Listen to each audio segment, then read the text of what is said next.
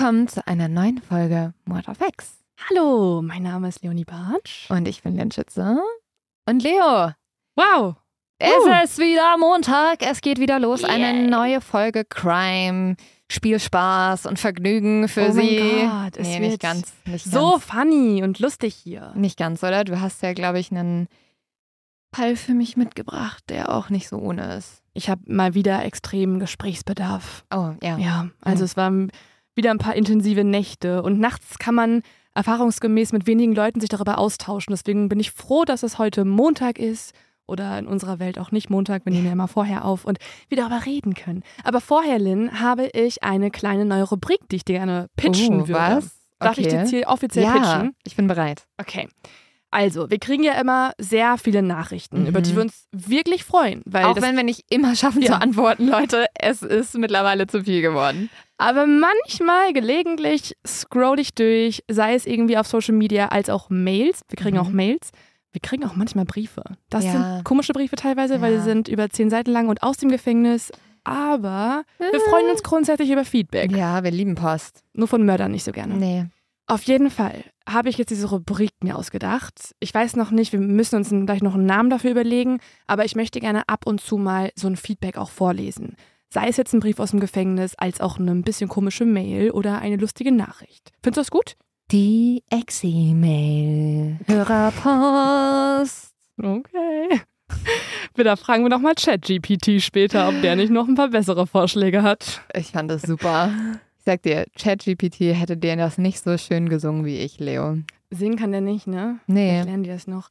Aber wir fragen sonst auch einfach mal unsere persönlichen Chat-GPTs, nämlich unsere Exis auf Social Media, um, mhm. um einen Namensvorschlag, den sie ab jetzt posten können. Wir haben euch jetzt was hochgeladen. Yay.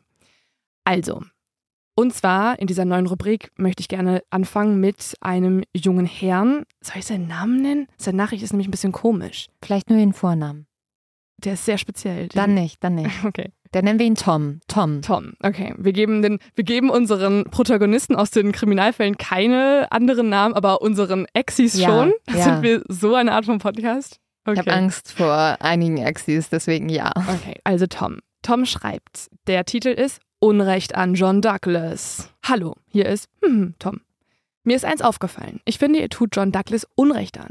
Denn Leo hat in der 18. Folge gesagt, Zitat, egal wie viel es kostet, ich möchte dich in dem Podcast haben, John Douglas. Vielleicht hat dies nun der Manager gehört und deswegen die 10.000 Dollar verlangt. Nee, glaube ich nicht. Aber wäre cool, wenn das so wäre. Höre euren Podcast seit circa zwei bis drei Monaten und habe schon fast alles durch. Als Architekt, der einige Stunden vor dem PC sitzt, ist es sehr unterhaltsam das, das finde ich jetzt auch geil. Das ist jetzt so ein bisschen so ein Kompliment, aber auch eine Kritik. Zwar muss ich sagen, dass ich euren Podcast am Anfang nicht so gemocht habe, da ich von einem anderen Podcast, sehr bekannter Podcast, zu euch gekommen bin und deren Format ja ein ganz anderes ist, aber mittlerweile seid ihr viel cooler und mein Favoriten-Podcast.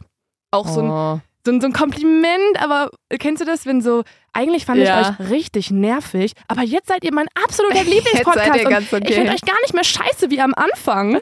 Ja, aber finde das trotzdem noch nett. Das stimmt. Ihr dürft uns beleidigen, wenn ihr uns danach Komplimente macht. Ja, das funktioniert bei mir hervorragend. Ja. Und jetzt nimmt die Nachricht aber noch einen bisschen komischen Twist. Bisher war es ja alles noch sehr sehr durchschnittlich. Mhm. Falls ihr mal ein Haus bauen wollt, könnt ihr mich gerne kontaktieren. Mhm. Denn wenn ihr mal versteckte Räume bzw. Gänge in eurem Haus haben wollt, werde ich euch sicherlich nicht mit Was läuft falsch bei euch anschauen. Denn mhm. ich bin mir mhm. sicher, dass ihr sowas toll finden würdet. Ich finde das Grüße, Tom. Ja, finde ich, Tom.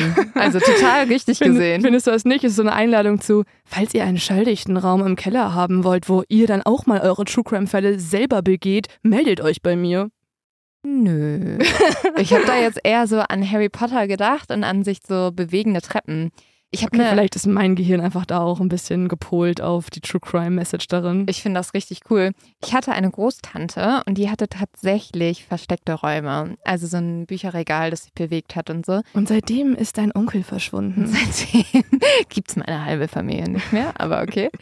Aber ich fand das schon immer cool. Also ich will das gerne haben und ich möchte aber nochmal kurz zum Anfang der Mail zurückkommen. Ja. Ja, wir haben gesagt, wir würden John Douglas alles zahlen, aber also da man bin sagt ich vieles, was man nicht meint. Ja, und ich bin auch, da bin ich noch nicht angekommen, dass ich sage, Leute verdienen wirklich für fünf Minuten 10.000 Euro zu verdienen. Wenn wir irgendwann mal die GoFundMe-Sache ähm, aufrufen, damit ihr alle John Douglas hier hören könnt, dann gerne. Aber wir wollen das Geld lieber für Leckerlis für Fredo ausgeben und ja. Eis und Waffeln. Ja, genau. Und ähm, wir haben ja noch mal eine Folge über John Douglas gemacht. Also wir haben ihn auch mhm. ein bisschen verziehen, muss man ganz ehrlich sagen. Mir wurde jetzt gesagt, dass man eine Masterclass mit John Douglas buchen kann. Das wurde uns ganz, ganz häufig ja. gesagt tatsächlich. Weil das sind, wenn ich dann doch in die Nachrichten gehe, bin ich so, wirklich schon wieder die gleiche Nachricht mit dem gleichen Link? Leute. Ja, vielleicht muss ich mir das mal irgendwann ähm, reinziehen. Also liebe Family, das steht auf meiner Weihnachtswishlist jetzt schon. Und leider, bevor es jetzt wirklich mit dem Fall losgeht, noch ganz kurz mein zu dumm zum Verbrechen.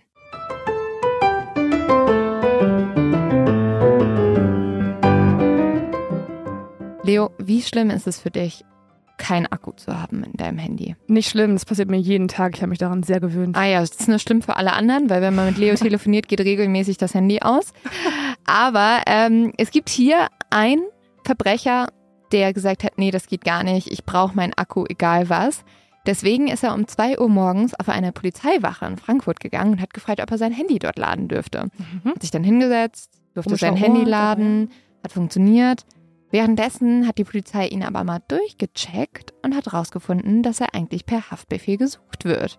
Oh mein Gott. Weil er einen besonders schweren Diebstahl begangen hat. Und dann wurde er halt direkt festgenommen, in die JVA gebracht und sein Handy musste er abgeben. Was lernen wir daraus? Handy laden. Oh, Einfach Handy immer laden. Warum macht die Polizei das denn? Haben die mir nichts zu tun gehabt und waren so, ey, hier ist gerade ein Typ reinspaziert, lass uns diesen einfach vorbeilaufenden Passanten einfach mal komplett durchchecken und herausfinden, ob er ein Verbrecher ist?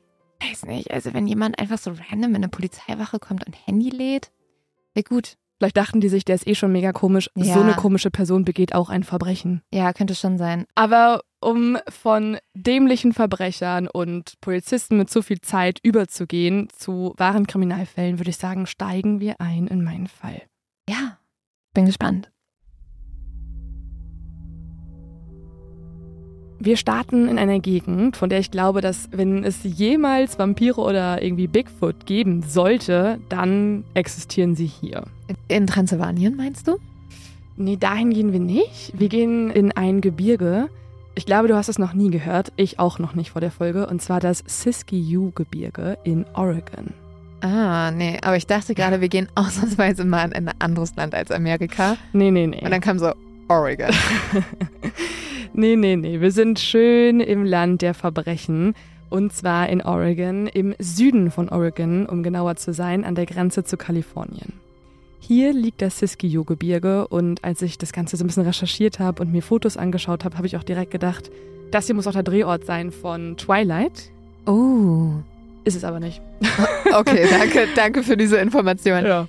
Aber das klingt so, als könnte es auch ein Drehort für uns sein, oder? Ja, der Drehort von Twilight ist aber in der Nähe. Also es ist hm. auch nördlich in Oregon quasi ah, okay. gedreht worden. Teile. Darf ich raten, wie es aussieht?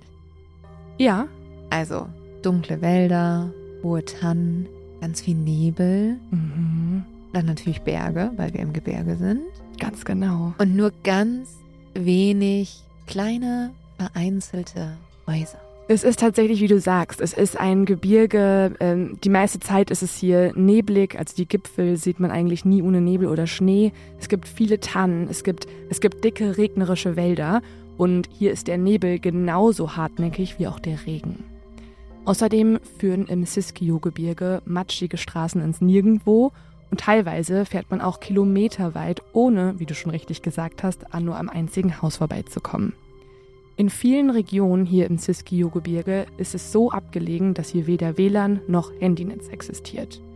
Und hinzu kommt, auch die Polizei braucht manchmal fast eine Stunde, um hier anzurücken. Also ein sehr schlechter Ort, wenn man Hilfe braucht. Hm, das ist, klingt wirklich so wie die perfekte Location für eine True Crime Story. Also zumindest für den Mörder oder die Mörderin. Ganz genau. Und tatsächlich gibt es nämlich neben den Legenden von Bigfoot, der hier übrigens häufig gesichtet worden ist, also es gibt so eine Aufteilung in Amerika, wo man am häufigsten Bigfoot gesehen hat und dieser, dieses Gebirge ist eins davon. Mhm. Ja, bisschen dubios. Neben diesen Geschichten, die man doch eher als Legenden bezeichnen muss, gibt es hier aber eine Geschichte, die im Gegensatz dazu absolut wahr ist. Und um uns diese Geschichte anzuschauen, gehen wir in das Jahr 2016, also noch gar nicht so lange her. Und unsere Geschichte beginnt mit Matthew Spickard und seiner Tochter Trinity. Matthew und Trinity wohnen in einem Tal in der Siskiyou-Gegend. Matthew ist in seinen 40ern, wirkt aber jünger, finde ich. Ja, total. Ja. Also, ich muss sagen, ich dachte ganz kurz, dass die, also dass er und seine Tochter von dem Foto, das du mir gezeigt hast, sogar in einem ähnlichen Alter wären. Weil sie sieht sehr erwachsen aus Mhm. und er sieht sehr jung aus. Er könnte auch so Ende 20 sein, gerade nochmal sein zweites Studium machen, sehr Ja. gut in Bierpong sein. Ja, der Vibe passt auf jeden Fall Ne? zu ihm. Also er hat was sehr Jugendhaftes an sich. Er ist aber, wie gesagt, in seinen 40ern und seine Tochter ist 14 Jahre alt. Also du schätzt sie wirklich gerade sehr viel älter ein. Wow. Ja, aber ich finde, sie sind auch beide ähnlich freundlich vom Aussehen. Also sie haben so ein, so ein Lächeln auf dem Gesicht und er hat so ein bisschen was von einem Ziegenbart. Und sein Beruf ist auch sehr speziell. Er ist nämlich Glasbläser. Was? Mhm. Ach, geil. Ja, die Videos gucke ich mir immer an. Ja, echt? Ich finde das mega beruhigend, wenn dann Leute so Skulpturen aus Glas formen. Und dann denke ich immer, sowas würde ich gerne auch machen. Gut, dass du das schon so kanntest, weil ich musste erst mal kurz googeln, was das ist. Das ist so, dass dann Leute aus wirklich, also die packen Glas in extrem heißes Feuer und formen das dann. Und dann Ah. entstehen da Vasen oder Skulpturen. Bei den Skulpturen frage ich mich immer so ein bisschen, wer sich die in den Garten stellt, weil es sind so große Kugeln, die dann auch sehr majestätisch aussehen. Aber denke ich immer so, würde ich mir vor hinstellen. Aber okay, kein Judgment hier. Mhm. Ähm, aber finde ich richtig cool. Habe ich schon gedacht, würde ich gerne irgendwann mal selber machen. Ja, also ich habe mit Matthew auch gesprochen für diese Folge und Oh. vielleicht kann ich da ja irgendwas ähm, deichseln, dass ja. du da von ihm eine Vase bekommst oder so. Das wäre schon ganz cool, ne? Nee, ich möchte mit ihm eine Vase machen. Okay, das auch noch. Da musst du aber ins Siskiyou-Gebirge fliegen. Ja, aber es kommt auch ein bisschen drauf an, wie Matthew sich in dieser Folge entwickelt. Also, Ob du ihn im Gefängnis besuchen musst Ja. oder bei ihm zu Hause. Ja. Ja, also Oder ob er so ein mutmaßlicher Serienmörder ist, der aber, weil ich weiß, dass du Cold Cases Mhm. liebst, Ah ja. deswegen, ich warte jetzt mal ab. Genau, warte mal ab. Beziehungsweise, ich glaube, ich möchte es tatsächlich doch schon spoilern, dass er lieb ist, okay? Okay, also Matthew, ich nehme deine Einladung, die über Leo angesprochen wurde, total gerne an. Genau, Matthew erfährt von der Einladung noch, aber okay. Also, er ist neben deinem Interesse tatsächlich auch in den USA sehr erfolgreich. Viele Menschen interessieren sich für seine Glasfiguren und für seine Vasen und deswegen hat sich Matthew auch über die Jahre hinweg schon ein bisschen was angespart. Mit diesem Geld möchte er seinen Traum verwirklichen, eine Harley Davidson kaufen. Seine Tochter Trinity ist, wie gesagt, 14 Jahre alt, geht noch in die Schule. Hier trägt sie oft Chucks, ähm, gerissene Levi's Jeans und hat blonde geflochtene Zöpfe. Der Vater und seine Tochter verbringen sehr viel Zeit zusammen. Sie sind nicht nur super kreativ, sondern werden auch bekannt als so ein bisschen kreatives, bisschen schrulliges Duo. Sie machen nämlich zusammen Musik. Matthew spielt dann Gitarre und Trinity schreibt Songtexte. Manchmal treten sie auch als Comedy-Duo auf. Das Duo ist nämlich in der Künstler- und Theaterszene in Oregon sehr gut vernetzt und wird dann auch oft eingeladen zu irgendwelchen Stücken oder in irgendwelche Bars. Die beiden merken aber, dass sie sich jetzt an etwas Größerem probieren wollen.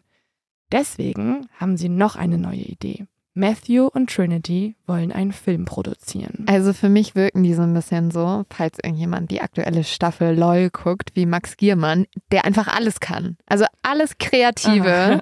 ist den beiden anscheinend geschenkt worden. Also wenn du schon Kunst anfertigen kannst, dann kannst du singen, dann kannst du Comedy machen Mhm. und dann kannst du auch noch einen Film produzieren. Also wow. Nee, man muss ja auch immer sich fragen, also die machen halt alles. Ja. Ob alles immer so mega gut ist, das ähm, ist ja noch gar nicht so klar. Ah, okay. Aber sie haben auf jeden Fall sehr viel Lust und genau, das ist so ein bisschen jetzt das Ziel, dass sie sich da irgendwie nochmal steigern und nicht nur auf der Bühne auftreten, sondern eine Schippe draufpacken und einen eigenen Film produzieren.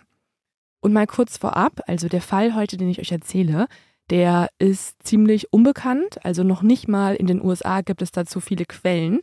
Es gibt eigentlich sogar nur eine, und zwar eine sehr empfehlenswerte Recherche von NBC Dateline, auf die ich mich auch hier viel beziehe. Aber das war natürlich ein bisschen schwierig. Ich wollte ja auch ausgewogen berichten und deswegen habe ich für diese Folge eigentlich mit den meisten Personen selbst gesprochen. Und das hier erzählt jetzt Trinity über ihr Projekt. my dad and I are both just creative people. My dad's a musician, and I was a dancer growing up. And so we've always just really liked to have creative outlets. And at the time we started this project, my parents were actually separated. It was just a really nice way for my dad and I to spend some time together. So we would just sit down after school and after dinner and just kind of type out some ideas for general plot lines for characters, for things like that. So. Trinity hat ja gerade gesagt, dass ihre Eltern sich vor kurzem getrennt haben. Das war auch tatsächlich, was ich mich die ganze Zeit gefragt habe, wo die Mama ist. Mhm. Und da Trinity ja bei ihrer Mama wohnt, war dieses Projekt, dieses Filmprojekt einfach für die auch eine Art und Weise Zeit zu verbringen. Und wie wir schon gemerkt haben, sind die beiden ja sehr kreative Menschen und haben auch nach Möglichkeiten gesucht, ihre Kreativität irgendwie rauszulassen. Und ja, das irgendwie fand ich voll faszinierend, weil sie hat ja gesagt, dass ihr Dad einfach seine Ersparnisse für die Harley genommen hat und die dann aber in das gemeinsame Filmprojekt investiert mhm. hat. Auch voll schön. Und dass die beiden halt wirklich jeden Abend zusammensaßen und an dem Drehbuch geschrieben haben. Ja, voll süß. Also der hat eigentlich sein ganzes Leben sich auf diese Harley gefreut und dann kam es halt zur Scheidung und er hat gesagt, okay, ich möchte dann jetzt lieber dieses süße Vater-Tochter-Projekt umsetzen und hat das ganze Geld dann stattdessen für den Film genommen. Nach den Abendessen und nach der Schule schreiben die beiden jetzt Abend für Abend ihre Ideen für die Handlung auf. Denn als erstes brauchen sie erstmal ein Drehbuch. Und Lynn, hast du vielleicht eine, eine Idee, was für einen Film die beiden schreiben wollen? Also welches Genre sie bedienen wollen? Ja, also liegt vielleicht daran, dass wir einen True Crime Podcast machen. Oh. Ich glaube, dass sie einen Thriller oder einen Krimi oder einen Horrorfilm machen wollen. Aber andererseits finde ich das auch ein komisches Genre. Wollte ich gerade sagen. Tochter, Vater. Mhm. Vielleicht ist es doch eine romantische Komödie. Auch komisch. Du willst keine Sexszenen mit deinem Papa schreiben. Nee, nee, nee. Also, was bleibt noch übrig? Ein Familiendrama über bei Eltern, die sich getrennt haben und eine Tochter, die die beiden wieder zusammenbringt. Oh. Und es ist der Versuch von dem Vater zurück mit seiner Frau zu kommen. Und damit sind wir hier heute nicht in einem True Crime Podcast, sondern einem Podcast über Liebe. Ja. Und wir werden euch jetzt nur noch eine schöne Liebesgeschichte erzählen. Und das wäre doch mal was, oder, oh, das Leo? schön, ne? Dann wird es jetzt auch nicht so düster werden, wie es tatsächlich wird. Denn du hattest äh, mit deiner ersten Vermutung recht. Wenn man an die Gegend denkt, die tiefen Wälder, die Seen, den Regen, dann ist es vielleicht auch logisch, dass die beiden eher einen düsteren Film schreiben wollen, nämlich eine Art Horrorfilm. Aber also, mh, hm, warum? Ja. Warum? Ja, da haben die einfach Bock drauf. Ist das so deren Hobby, dass die zusammen immer Horrorfilme gucken? Ich meine, vielleicht war die Scheidung auch doch nicht so schön und sie wollten ja. sehr viele Gefühle irgendwie umsetzen. Okay. Wie können sie das gut? Mit Mord. Sie schreiben fiktiv über Mord ähm, und mhm. nennen das Ganze From the Dark, aus der Dunkelheit. Das ist der Film, den sie jetzt schreiben wollen und die Handlung ist wie folgt. Es ist ein Film, so hat Trinity mir das auch erzählt, über eine Gruppe von Menschen, die in Isolation ihren Umgang von Angst erlernen. Hört sich jetzt noch sehr abstrakt an. Ich glaube, das ist immer so das, was Filmemacher dann so mhm. äh, irgendwie metaphorisch äh, ausdrücken Ach, wollen. Leo, es ist nur eine Sache wichtig. Da sind viele Menschen alleine im Nirgendwo. Das ist ja. so wirklich, du kannst bei einem Horrorfilm, egal was, so ja. geht halt jeder Horrorfilm los. Und irgendwer stirbt halt. Und natürlich brauchen die irgendeine Motivation, um da zu sein. Und das ist natürlich noch besser, wenn das viele verschiedene Leute so sind. Und mhm. dann weißt du auch nicht, wer der Täter ist. Ja, und so ist es auch. Also es gibt eine Hauptperson, die heißt Valerie Faust. Sie ist eine Art Tourguide in einem abgelegenen Ferienressort. Und es ist ihr letzter Tag bei der Arbeit, wo ihre Kolleginnen und Kollegen eine Abschiedsparty für sie schmeißen wollen. Und auf dieser Abschiedsparty sterben jetzt einfach so Menschen. Matthew engagiert jetzt von seinem Geld einen Regisseur, mehrere Autoren und Autorinnen und einen Komponisten und natürlich die Kameramänner und Frauen. Das ist schon ein ganz schönes mhm. Investment. Voll, also die meinen es wirklich ernst. Im Süden von Oregon findet übrigens auch jedes Jahr das Shakespeare Festival statt. Also die Gegend ist bekannt für ihre Theaterkultur und das nutzen Vater und Tochter jetzt aus. Und darüber erzählt auch Trinity nochmal was. We, my dad just threw out the idea one day. A lot of our friends jumped on board and just were excited about it. So we made it happen. We had been working with a group of people at the time who ended up being the producers and the writers and the um, composers and everything. Yeah. And then let's see, the budget, I believe we spent about um, 50.000. Also sie hat ja jetzt gerade erzählt, dass die eigentlich jede freie Minute genutzt haben und auch halt ihr ganzes Erspartes und dass sie insgesamt über 50.000 Dollar mhm. ausgegeben haben. Das, also das ist schon viel Geld, aber ich muss auch sagen, wir kennen ja so ein bisschen mhm. Budgets, was kostet so ein Kameramann, mhm. ähm, was kostet ein Drehtag. Dafür finde ich das fast noch ähm, günstig. Man muss sagen, die meisten arbeiten kostenfrei ah, für die okay. beiden. Also das sind wirklich jetzt die Kosten, die sie ausgeben mussten für, für Locations, für Material und so. Das Personal an sich ist sogar noch for free und deswegen wäre der Wert des Films sogar noch höher. Ja, sie hat das ja sogar, das hat sie ja auch erzählt, also dass dieses Künstlernetzwerk ihnen noch total geholfen hat. Ja, voll gut. Mhm. Also krass, ich finde es total spannend, dass sie das einfach zu zweit auf die Beine stellen, voll. weil wir kennen das ja eher so von Produktionsfirmen oder man holt sich dann Unterstützung oder baut eine Firma auf, mhm. so wie wir gerade. Aber halt, ähm, das, das ist schon beeindruckend. Ja, deswegen hat mich der Fall auch, glaube ich, so ein bisschen gecatcht, weil ich finde das schon ganz cool, dass sich hier einfach so ein Vater-Tochter-Duo zusammentut mhm. und äh, etwas produziert, was man in der Filmwissenschaft Independent Film nennt. Und damit kommen wir jetzt mal zu einem kurzen Erklärkapitel, weil ich Filme liebe und das hat jetzt nicht unbedingt was mit True Crime zu tun, aber hey, es ist mein Podcast und ich kann machen, was ich will hier. Also mit mir. Mit dir. Aber ich erlaube dir alles. Danke. Es ist wie so eine, es ist wie in einer guten Ehe. Ich weiß, du musst glücklich sein, damit das funktioniert. Du willst es eigentlich nicht, aber ich krieg jetzt hier mein, mein Abendessen, mein Schnitzel, was ja. auch immer. Genau, also ein bisschen Erklärmusik bitte, denn wir gehen einmal ganz kurz auf die Filmwissenschaft hinter diesem Fall ein.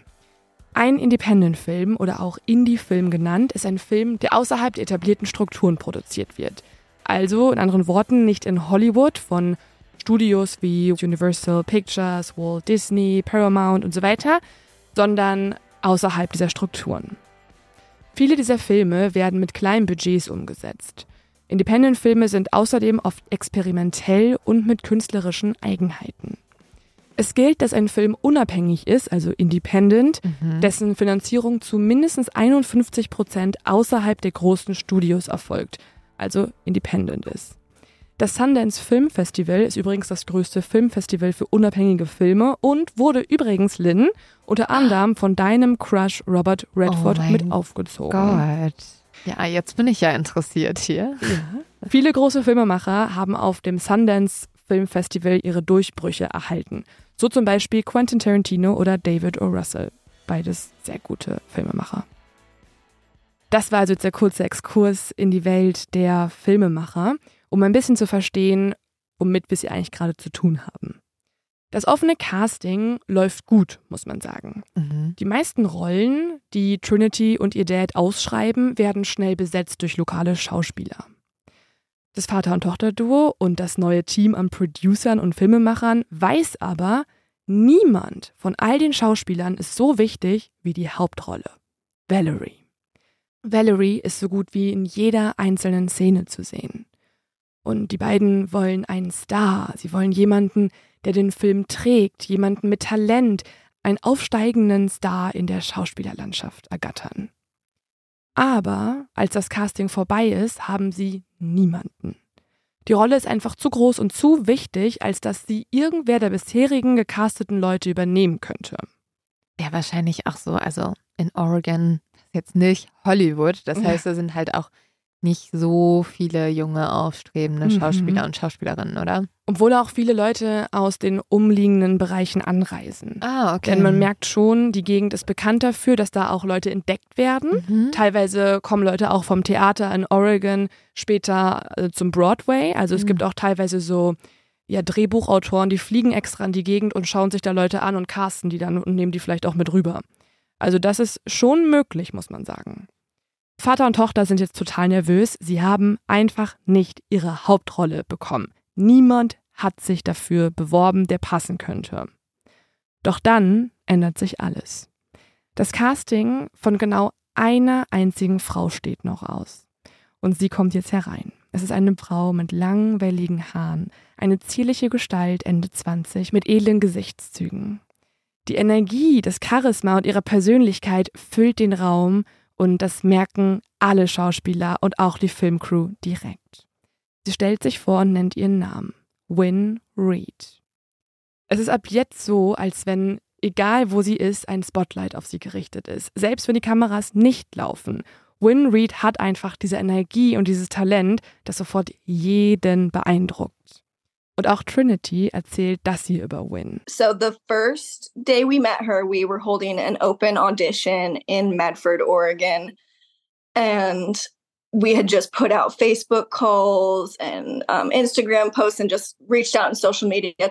And she just showed up to our open call audition. She came in, she, um, she read for the role of Valerie, and instantly we all just knew that she was it. She was amazing. She was very convincing. She Mm-hmm. So it felt like quite a relief when she came in and um, read for the part and just really blew us away.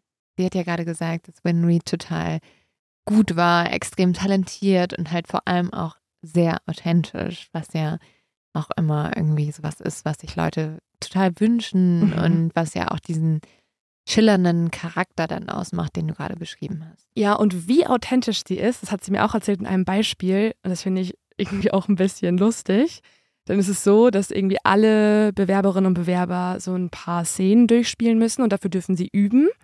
Und Win übt mit einem Partner. Und alle anderen üben halt auch. Und plötzlich unterbrechen sie aber alle die Übung und schauen alle zu Win rüber, weil sie hören die Panik in ihrer Stimme. Und tatsächlich glauben sogar einige der Anwesenden, dass irgendwas passiert wäre. Sie rennen richtig rüber zu ihr, weil sie merken, dass Win Angst hat. Aber dann sehen sie, dass Win ihre Tränen wieder wegwischt, lächelt und alles nur gespielt hat.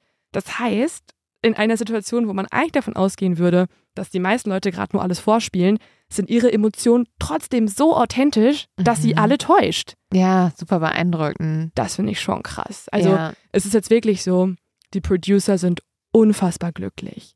Sie haben jetzt eine Person, die nicht nur wahnsinnig talentiert ist, sondern auch noch sehr engagiert und vor allem diszipliniert. Mhm. Das sieht man zum Beispiel daran, dass Win die erste ist, die das gesamte Drehbuch auswendig gelernt hat obwohl sie die meisten Texte ja auch hat. Und dass sie auch an den Wochenenden Proben für alle organisiert. Teilweise ist es sogar so, dass Win jetzt den Drehbuchautoren dabei hilft, Dialoge noch auszubessern und umzuschreiben. Win kann nämlich nicht nur unfassbar gut schauspielen, sie kann auch noch sehr gut schreiben. Win arbeitet neben der Schauspielerei nämlich auch noch als Reporterin in der Gegend und hat schon für viele Zeitungen geschrieben und sogar auch einmal ein Buch mit ihrer Mutter veröffentlicht. Ah, also ist sie auch extrem klug und auch einfach jemand, der wirklich jetzt maßgeblich auch am Inhalt des Films beteiligt genau. ist. Genau, sie ist super intelligent. Also das ist auch so ein bisschen jetzt das, was alle stutzig macht. Denn sie hat zwar diesen Wikipedia-Eintrag und ist unfassbar talentiert, aber eine Sache ist merkwürdig an Win. In der gesamten Theaterszene kennt man sich eigentlich. Und eine Person, die so ist wie Win, die müsste doch schon mal irgendjemandem aufgefallen sein. Mhm. Das Ding ist aber, den Namen Win Reed hat noch nie jemand hier in Oregon gehört. Es ist einfach so, als wenn sie wirklich komplett aus der Dunkelheit aufgetaucht wäre. Also der Titel des Films From the Dark trifft auch so ein bisschen auf ihre Hauptschauspielerin jetzt so. Also ist das vielleicht, weil sie einfach vorher noch nie was gemacht hat also mhm. irgendwie im Schauspiel oder? Mhm. Also sie ist wirklich zu gut dafür, dass sie noch mhm. nichts gemacht hätte. Sie hat auf jeden Fall schon Erfahrung gesammelt. Außerdem erzählt sie Trinity und ihrem Vater auch, dass sie an der Universität in Los Angeles Schauspiel studiert hat und das stimmt. Also sie ist ausgebildete Schauspielerin und sie hatte auch schon andere Rollen in Theaterstücken, wie sie erzählt. Aber sie erklärt das Ganze so, die fragen dann auch nach, so, hey, wie kann das sein, dass du hier mhm. noch nicht bekannt bist? Und sie sagt dann, naja, ich habe die letzten Jahre über mich eher aufs Schreiben konzentriert. Deswegen kennt ihr mich jetzt nicht vom Theater her, sondern ich habe eher an Drehbüchern gearbeitet und war eher zurückgezogen. Das ist ihre Aussage. Okay, da bin ich natürlich schon ein bisschen mhm.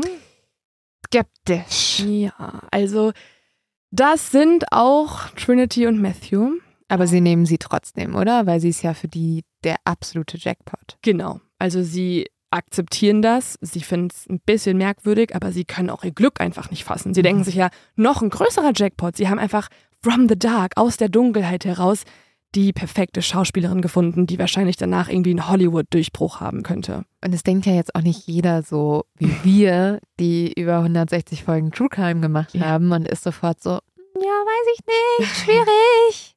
Mörderin! Ja, ja, ja.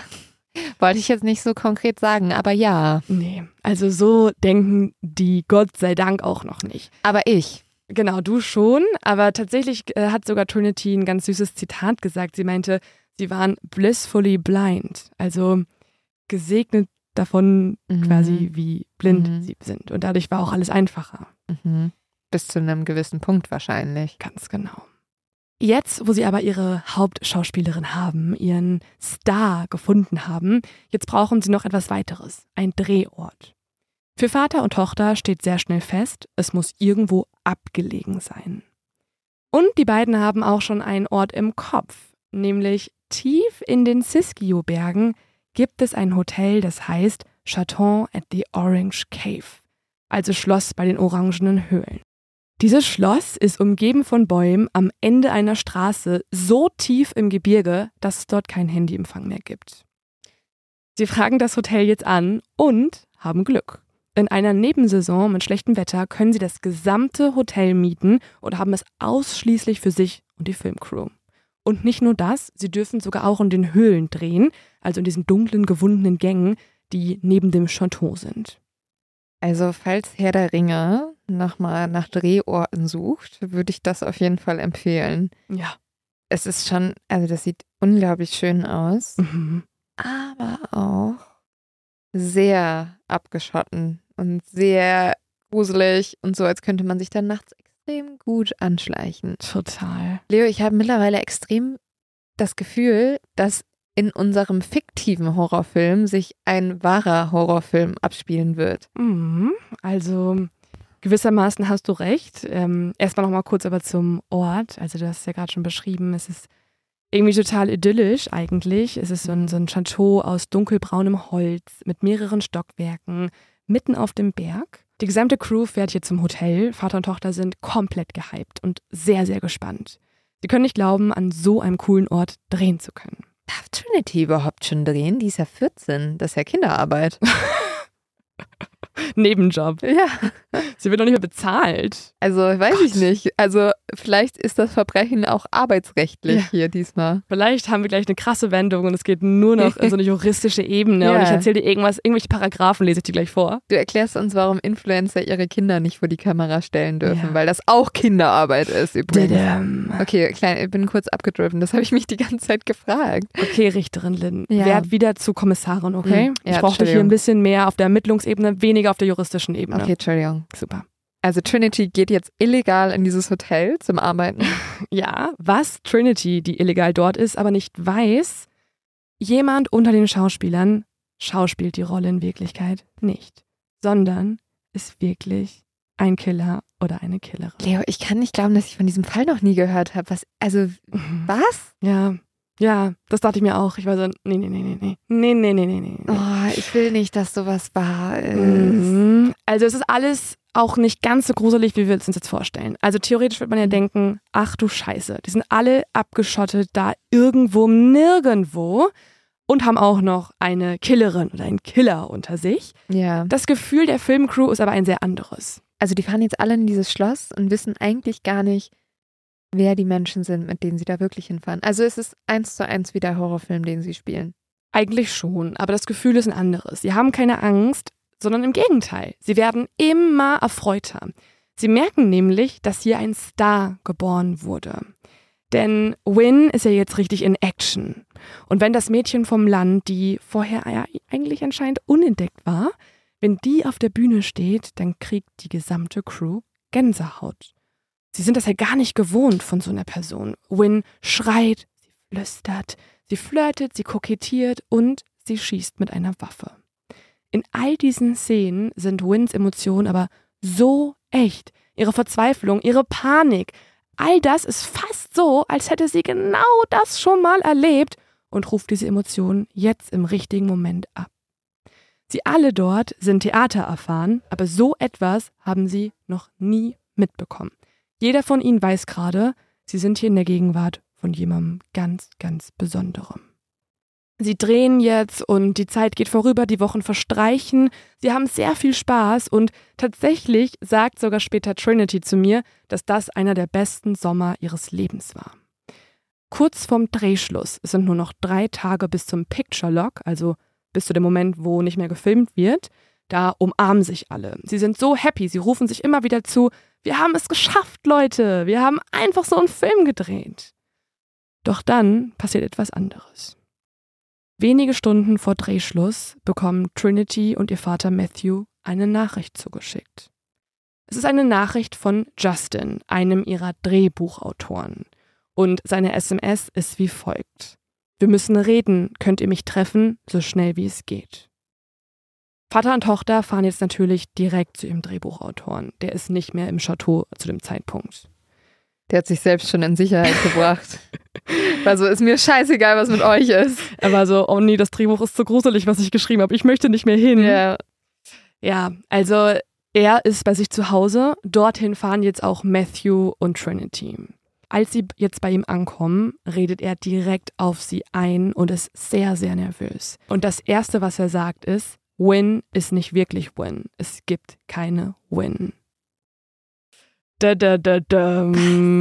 Aber woher weiß er das jetzt? War er sehr gut in seiner Recherche? Die viel zu spät anscheinend angestellt Ja. wurde? Ja, also er weiß es durch ein Date, was er Krass. hatte. Mhm.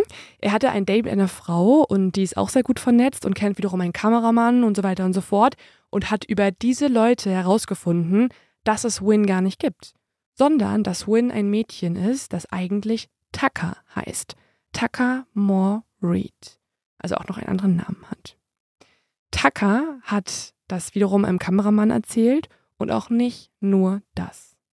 Win bzw. Tucker wird angeklagt und zwar wegen Mordes. Sie soll ihren eigenen Onkel erschossen haben.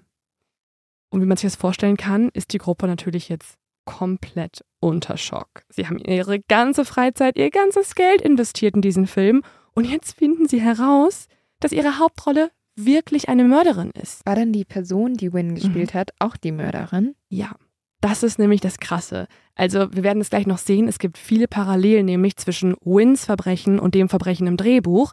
Es ist nämlich so, dass im Drehbuch Valerie, Valerie Faust, eine Person erschießen soll. Und das Ganze tut sie unter dem Vorwand der Selbstverteidigung, aber eigentlich war es das nicht. Eigentlich ermordet sie jemanden. Und dabei hält sie eine Pistole in der einen Hand und ein Handy mit Kamera quasi in der anderen. Und das, was sie jetzt über Tucker erfahren, ist exakt das Gleiche. Tucker soll ihren Onkel erschossen haben und dabei ein Handy in der Hand gehalten haben. Also sehr viele Parallelen. Und darüber habe ich auch nochmal mit Trinity gesprochen und sie erzählt das hier. And do you remember the time that you found out she wasn't actually Win Reed? Yes, that was a really, really hard day for all of us. Everyone was just completely shocked. It felt like we got the rug totally pulled out from under us because this all happened after we had finished completely shooting for the film. So we had just wrapped a few days before this happened. And then it was just like a total gut punch to find out that um, Win was actually Tucker. Ja, Trinity hat ja gerade erzählt, dass es für die natürlich ein super Schock war, dass die den ganzen Tag total fertig waren und dass sie auch nicht wussten, was sie jetzt tun sollten. Ja, also Trinity hat erzählt, dass die Filmcrew jetzt auch erstmal die Arbeit am Film komplett pausiert. Die Hauptdarstellerin ist jetzt irgendwie, wie gerade erzählt wurde, eine Mörderin und das könnte natürlich dann auch ein sehr schlechtes Licht auf den Film werfen. Und dieser Triumph, den sie noch nach Abschluss der Dreharbeiten verspürt haben, der verwandelt sich jetzt ehrlich gesagt auch bei den beiden in Zweifel und auch so ein bisschen Angst. Obwohl das natürlich PR-mäßig auch Mm. schon spannend wäre, ne? Das stimmt. Aber sie hatten schon das Ziel, dass das bei irgendjemandem auch ausgestrahlt wird. Also Mhm. sei es jetzt irgendwie auch nur so eine Plattform, wo man einen Film kaufen kann, wie auf Prime oder so, ne? Also sich selber hochladen. Oder irgendein Filmverleiher halt. Und da gibt es natürlich moralische Richtlinien. Und eine davon ist zum Beispiel bestenfalls keiner Mörderin eine Bühne geben. Ja, Das heißt, sie haben jetzt Wochen und 50.000 Euro in nichts gesteckt, offensichtlich. vor allem in Zeiten der Shitstorms. Also, Mhm. ja, da kann sowas auch schnell nach hinten losgehen. Komplett. Sie besprechen sich jetzt in der Crew und eine der Schauspielerinnen, die erzählt jetzt auch etwas, was ganz spannend ist. Sie hatte nämlich eh schon die ganze Zeit ein komisches Gefühl bei Win. Sie hatte irgendwie auch das Gefühl, dass sie Win schon mal gesehen hat und sie irgendwoher kennt. Dann hat sie so ein bisschen überlegt und hat sich an ein Mädchen erinnert in ihrer Highschool. Ihr Name war Tucker und sie war sehr, sehr talentiert. Tucker war damals auch schon sehr ehrgeizig. Ins Jahrbuch der Abschlussklasse 2000 hat sie geschrieben, dass sie gerne einen wohlhabenden, gut vernetzten Blockbuster-Filmproduzenten aus Hollywood heiraten möchte, vorzugsweise mit einer gewissen Ausstrahlung. Also, da hat man schon gemerkt, das Mädchen hat große Ziele, die sie anscheinend auch über Connections erreichen möchte. Hm. Und da ist noch etwas, an das sich diese Schauspielerin erinnert. Das Mädchen aus ihrer Highschool war nicht alleine. Da war auch noch eine andere Person, nämlich ihre Mutter. Und ihre Mutter war so offensichtlich ehrgeizig und auch irgendwie übermäßig präsent. Es schien fast so, als wäre Tuckers Mutter immer in der Nähe. Wenn zum Beispiel Tucker sich im Theater fertig gemacht hat, kam ihre Mutter mit backstage und hat ihr die Haare gemacht oder ihr beim Make-up geholfen. Und der Name dieser Frau war Kelly. Kelly Moore. Auch Trinity und ihr Vater erinnern sich tatsächlich sogar an eine Frau. Diese war oft bei Win am Set und das hier erzählt Trinity darüber. Yes, so we were introduced to her mother as her aunt. So Win had introduced her and said, Hello, this is my aunt. She is going to be driving me. She's going to be doing my hair and my makeup for me. And so we thought that was her aunt the whole time while we were filming. Um, and she did come multiple times to help Win with her hair and her makeup and just be with her on set. And but we did not know that her that was her mother until later on. I definitely noticed some micromanaging from Kelly's part. Um, Win's mom is very manipulative and very. Let's see, what's the word? She just is very she's a lawyer so she's intelligent and manipulative which i think is very dangerous mm-hmm. um and yeah i remember hearing that her ex-husband definitely was afraid of her because i think she really went after him in their divorce and i think she's just like a she's a shark she's just really aggressive i think is how i would describe her after knowing what i know about her trinity hat gerade folgendes erzählt uns wurde ihre mutter als ihre tante vorgestellt Also Win kam und meinte, das hier ist meine Tante. Sie wird mich jetzt immer fahren und meine Haare und mein Make-up machen. Diese Frau kam mehrfach und war bei Win am Filmset. Wir wussten aber nie, dass es ihre Mutter war. Und was mir an ihr aufgefallen ist, war das Micromanaging. Ihre Mutter hatte die Kontrolle über Win. Sehr manipulativ. Sie ist außerdem eine Anwältin. Also ist sie intelligent und in Kombination mit der Manipulation eine sehr gefährliche Mischung. Ich habe damals gehört, dass ihr Ex-Mann Angst vor ihr hatte, weil sie ihn zerstört hat. Sie ist wie ein aggressiver Hai, so würde ich sie beschreiben, nach dem, was ich alles über sie erfahren habe. Die Filmcrew erkundigt sich jetzt über diese sogenannte Kelly Moore und ihre Tochter Tucker Reed. Und natürlich auch über den Tod. Die Person, die ermordet wurde, habe ich ja vorhin schon gesagt, ist der Onkel gewesen. Sein Name ist Shane, Shane Moore, also der Bruder von Kelly, mhm. also ihr Onkel mütterlicherseits.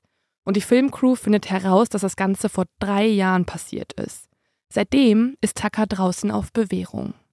Das heißt, in all den Wochen, wo sie bei ihnen die Schauspielerin war, hatte sie eigentlich einen Gerichtsprozess im Hintergrund am Laufen, war auf Bewährung nur draußen und hat sich dementsprechend natürlich auch den Namen geändert, damit es nicht auffällt. In wenigen Wochen findet jetzt der finale Termin des Gerichtsprozesses statt, bei dem klar wird, ob sie ins Gefängnis muss oder sich weiter auf Bewährung draußen aufhalten kann. Die Staatsanwaltschaft plädiert auf Mord. Tucker hingegen plädiert auf unschuldig und weist die Anklage wegen Mordes als auch Totschlags von sich. Sie sagt, sie hat aus Selbstverteidigung gehandelt und es war ein tragischer Unfall. Also wie im Film. Mhm, schon sehr ähnlich. Was also ist überhaupt passiert? Trinity und Matthew wissen eigentlich offenbar nichts über ihre Hauptprotagonistin, die auch im wahren Leben einen Menschen umgebracht hat. Ein Film in einem Film gewissermaßen, nur dass sie sich im wahren Leben selbst spielt. Und genau das wollen wir uns jetzt auch mal anschauen. Den Film im Film, den Fall in der fiktiven Geschichte. Und dafür müssen wir einmal in die Vergangenheit zurückgehen. Drei Jahre zuvor. Aber Achtung, vorher schon mal als Ankündigung vor dieser zweiten True Crime-Geschichte, die jetzt nicht fiktiv ist. Hier gibt es zwei unterschiedliche Drehbücher. Einmal die Geschichte, die von Tucker und ihrer Mutter Kelly geschrieben wurde. Das ist aber eine andere Geschichte als die Geschichte ihres Onkels Shane Moore, die er uns wahrscheinlich gerne erzählt hätte, wäre er nicht erschossen worden. Und ich muss auch schon mal sagen, auch zu dir, Lynn, ich finde es sehr, sehr schwierig, was ich glauben soll in diesem Fall. Also ich bin sehr unschlüssig und Mhm. es gibt auch ein Urteil, einen Gerichtsprozess, den ich nur in Teilen nachvollziehen kann und bei dem ich nicht weiß, ob da nicht was falsch gelaufen ist tatsächlich. Aber deswegen bin ich auch happy, das jetzt dir erzählen zu können, weil ich auch wissen wollen würde, was du denkst. Also, ich muss am Ende alles entscheiden. Ganz genau, wie immer hier. Yay. Du bist jetzt, dann bist du wirklich die Richterin. Jetzt Hm. kannst du aus der Kommissarrolle rausgehen und bist die Richterin. Und dafür machen wir jetzt einen Szenenwechsel. Also in dem Drehbuch würde jetzt irgendwie stehen, in die Vergangenheit, neuer Ort. Und wir gehen nach Applegate. Applegate liegt in einem Tal im Siskiyou-Gebirge, umgeben von dichten Wäldern und sanften Hügeln. Und ich habe dir auch hier wieder zwei Fotos mitgebracht. Darauf siehst du, was äh, ich auch irgendwie total angenehm finde. Ich bin auch mit Google Street View sehr viel durch das Applegate Valley gelaufen, weil ich fand es so so äh, so spannend irgendwie, so malerisch schön. Ich finde das, da, also Applegate klingt für mich wie das alte Land in Ja. Hamburg. Da gibt es auch ganz viele Äpfel. Ich finde sowieso, können wir mal kurz darüber reden, wie fucking süß dieser Name ist. Ja, ist schon richtig süß. Also es heißt übersetzt Apfeltor. Wie Ja. süß. Also stell dir mal vor, in Deutschland gibt es so, keine Ahnung, Castrop, Rauxel, Zwickau, Dortmund und da Applegate. Sieht so ein bisschen auch aus, als würde man so in den Himmel gehen. Und dann ist da vorne das, Gate. Applegate. Ja. Es ist einfach, also ist irgendwas mit Apfel im Namen finde ich aber sowieso schon. Ist es der Garten Eden vielleicht? Leider nein. Wir gehen nämlich zurück zu einer Nacht. Es ist ein warmer Sommerabend, der 26. Juli 2016. In ein paar Monaten werden Trinity und ihr Vater Matthew die Idee haben, einen Film zu drehen. Bisher spart Matthew das Geld allerdings noch für seine Harley. Hierher kommt auch Tucker und ihre Familie. Und ich habe dir jetzt hier mal Fotos mitgebracht. Hier siehst du einmal Tucker selbst. Jetzt siehst du auch mal die Schauspielerin Win quasi. Leo, ich kann das nicht fassen. Die sehen einfach aus, also die sehen aus wie Bella aus Twilight. Also es ist so, als hättest du wirklich, also Also sieht aus wie, ist Bella ein Vampir? ja, also wird ja dann irgendwann. Sie sieht aus, also die hat auch so blasse Haut. Mhm. Sieht wirklich aus, als würde sie zu dieser Vampir-Family da gehören. Mhm. Da siehst du hier auch Kelly, die, Ma die Mutter. Also Kelly ja, die sieht auch aus wie die Mutter. die sieht auch aus wie die Mutter bei Twilight. Wie heißt die denn nochmal? Keine Ahnung. also Kelly hat lange, glatte, erdbeerblonde Haare, falls ihr das jetzt nicht alles kennt und auswendig wisst. Und äh, sie hat einen Pony. Und die sind super blass beide. Wirklich. Also so vampirblass. Ja, ja, sie haben was sehr Vampirartiges, das stimmt. Ja. Mhm. Und es gibt auch ein Familienporträt, das kann ich dir auch noch zeigen. Ich finde, da sitzen sie auch ein bisschen gruselig zusammen. Also sie haben so eine sehr komische Aura irgendwie. Ja, total. Also wirklich. Da ist auch eine dritte drauf mit mega blasser Haut und braunen Haaren. Also die machen wirklich den Cullens richtig Konkurrenz. Das ist ja, Mhm. also Ja. ich frage mich wirklich, ob wir nicht uns in Twilight befinden. Ja, wir verlassen das Genre eigentlich kaum, muss man sagen. Kelly war früher Anwältin und Autorin. Sie hat sich zu einer ziemlich taffen Anwältin hochgearbeitet, vor der Leute großen Respekt und auch Ehrfurcht hatten. Dann irgendwann hat sie zusammen mit ihrem Ex-Mann, einem Schauspieler und einem Drehbuchautoren, ein Buch veröffentlicht. Und zwar, wie könnte es anders sein, über True Crime. Das Buch heißt Tödliche Medizin und ist über einen wahren Fall. Lynn, ich weiß nicht, ob dir die Serienmörderin Janine Jones was sagt. Ja, also das ist ja, die müssen wir unbedingt auch mal besprechen. Das ist auch eine amerikanische Serienmörderin, die ja bis zu 60 Säuglinge und Kinder umgebracht haben Ja. soll. Richtig krank. Richtig heftig. Das Buch ist tatsächlich sehr erfolgreich gewesen, also es wurde zum Bestseller und es wurde auch von NBC verfilmt. Ein Monat nach der Veröffentlichung des Buches bringt Kelly dann ihre Tochter Tucker zur Welt. Tucker ist das älteste von drei Kindern. Die Familie zieht zurück nach Oregon ins Applegate-Tal. Und jetzt muss man schon sagen, läuft es nicht mehr so gut für die Familie. Die Ehe wird immer komplizierter und die Kinder wachsen eigentlich in einer Art Kriegsgebiet auf. Psychologisch und emotional ist es hochgradig angespannt bei der Familie zu Hause. In einem ekligen Scheidungskrieg erkämpft sich Kelly dann das Sorgerecht bzw. klagt es sich als Anwältin ein. Und da finde ich es auch sehr spannend, da hat Tuckers Vater nämlich in einem Interview gesagt, dass er sich an eine Szene vor Gericht erinnern kann. Damals sitzt er mit Tränen in den Augen im Gerichtssaal und sagt dem Richter Folgendes. Bitte lassen Sie das nicht zu. Ich kann es Ihnen nicht genau sagen, warum, aber ich weiß, dass etwas wirklich Schlimmes passieren wird, wenn Sie es zulassen. Trotzdem gewinnt Kelly und erhält das alleinige Sorgerecht. Ja, gut, aber was sagen wahrscheinlich Leute auch oft, ne? Wenn sie verloren haben, vielleicht auch in einem Gerichtsprozess. Genauso wie wenn du Werwolf spielst und du dann immer noch mal sagst, so, ich bin auf gar keinen Fall der Werwolf. Sehr guter Vergleich. Ja. Von nun an konzentriert sich Kelly vor allem auf ihre Kinder, beziehungsweise auf eins, um genau zu sein, Tucker. Alle wissen, dass Tucker ihr Lieblingskind ist. Sie ist ein unfassbar talentiertes Kind und Tucker liebt es aufzutreten und zu schauspielen. Also schmeißt Kelly ihren Job hin, um sich Vollzeit auf Tuckers Karriere zu fokussieren. Und sie wird ziemlich genau das, was man eine Stage Mom nennt. Also ähm, Chris Jenner 2.0, so ungefähr. Also eine Stage Mom ist ja eine Mutter, die sehr hinter mhm. dem Talent ihrer Kinder steht und da auch vielleicht ein bisschen sehr pusht. Mhm. Und äh, da ist ja dieses Bild von Chris Jenner, wie sie da wie bei Mean Girls mit dem mhm. Handy steht, total viral gegangen. Ähm, ja, also ein bisschen overpaid. Das ist tatsächlich so. Also sie erzählt zum Beispiel all ihren Freundinnen, dass ihr Kind Tucker ein Megastar werden wird und dass sie eine Million Euro mit nur einem Film verdienen wird und dann die ganze Familie damit versorgt. Oh, solche Kinder tun mir ein bisschen leid ja. auch immer. Leider ja. Ja. Dann ist aber auch noch eine weitere Person. Also jetzt sind ja nur noch Tucker und ihre Mom zu Hause im Applegate Valley, aber dort wohnt auch noch Shane. Shane, also Tuckers Onkel, ist ebenfalls zum Studieren nach Kalifornien gegangen und hat ebenfalls wie Kelly auch Jura studiert. Anders als sie war er aber nie so auf Karriere aus und hatte auch nach seinem Studium nicht wirklich Lust auf den Beruf. Er möchte etwas anderes mit seinem Leben anstellen und eröffnet stattdessen eine Buchhandlung in San Francisco. Als die Eltern zu Hause im Tal aber krank werden, zieht Shane zurück, um sich um sie zu kümmern. Über sechs Jahre pflegt er seine Eltern. Und er versteht sich tatsächlich auch sehr gut mit seiner späteren Mörderin. Shane ist ein stolzer Onkel. Er hat selbst keine Kinder, aber Freunde beschreiben ihn als einen liebevollen Ersatzpapa, der sehr stolz auf seine Nichte war. Wenn sie mal wieder aufgetreten ist, war er der Erste, der zugeschaut hat und applaudiert. Anders ist das aber bei Kelly und Shane, also den beiden Geschwistern.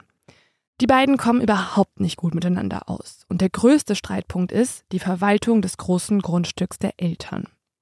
Einmal lässt Kelly ein paar Bäume abholzen, um sie zu verkaufen. Shane ist sauer darüber.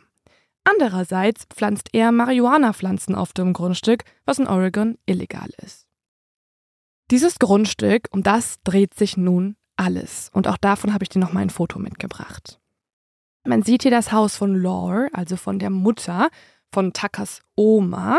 Es ist eine riesige Ranch mit einem Landstück von über 600.000 Quadratmeter. Oh wow. Ja.